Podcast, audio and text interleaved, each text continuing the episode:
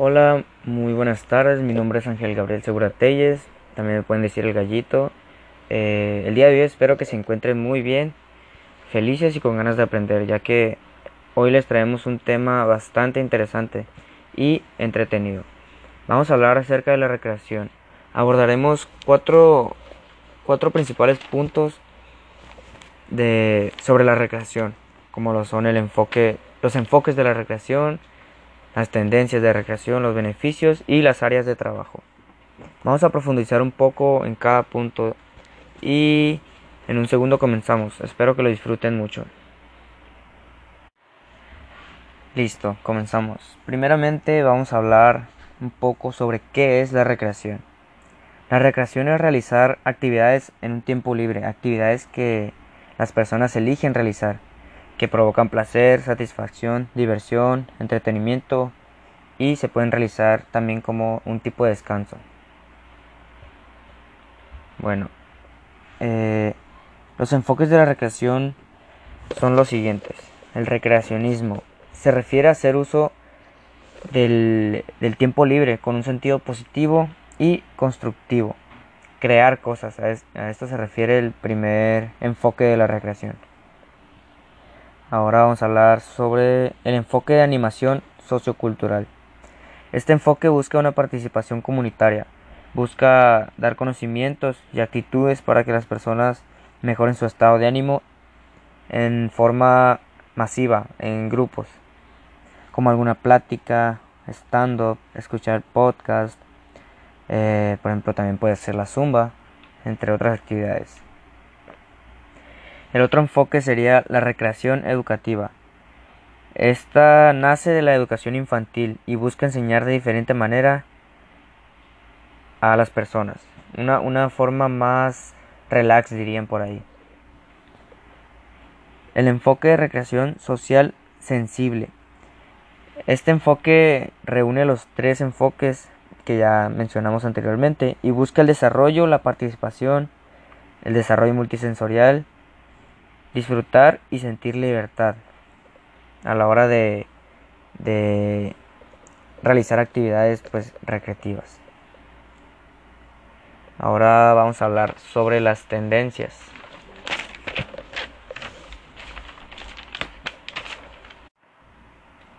En cuanto a tendencias recreativas, podemos encontrar este diversas formas de, de de la recreación.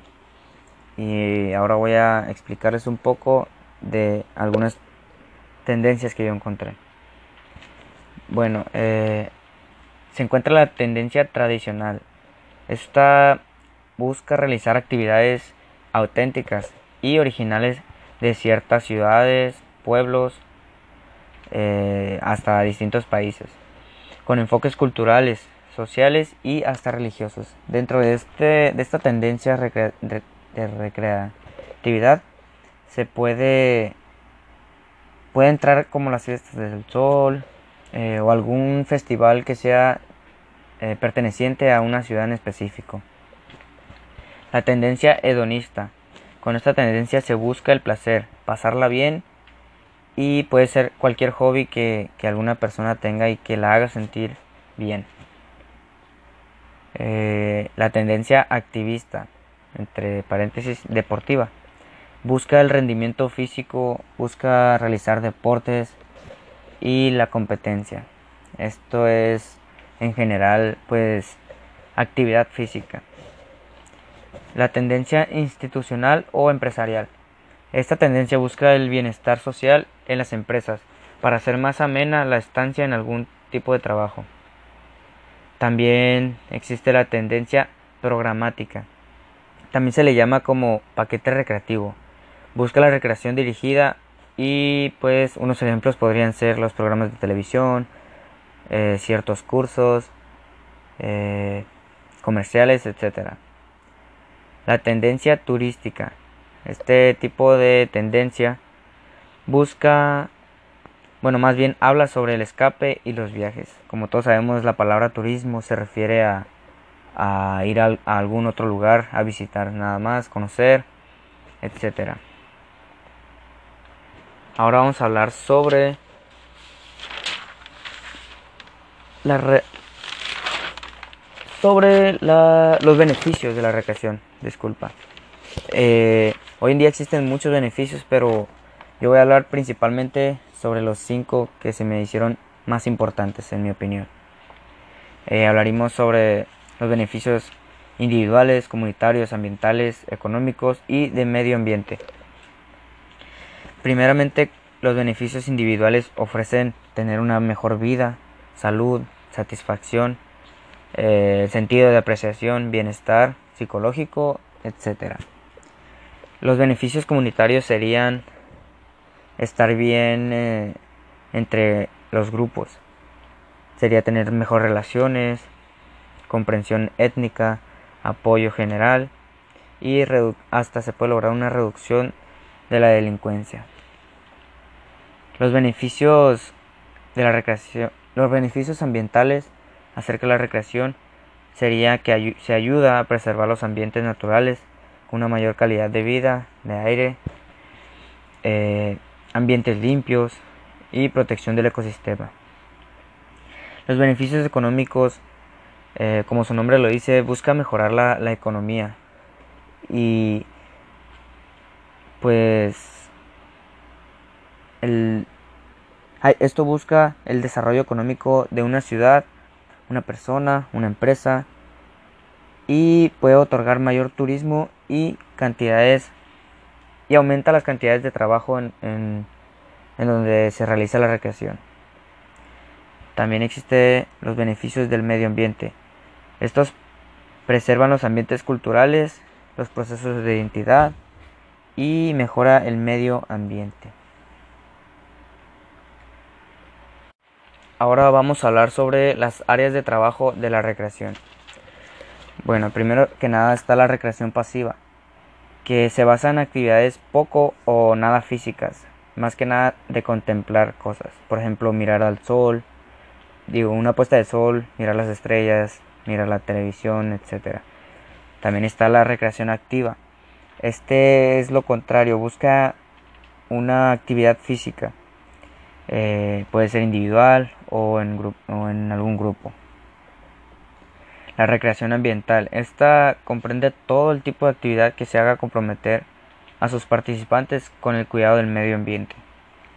La recreación comunitaria se busca que se lleven a cabo actividades dentro de un sector, en donde sus habitantes desarrollen la integración con todos los demás.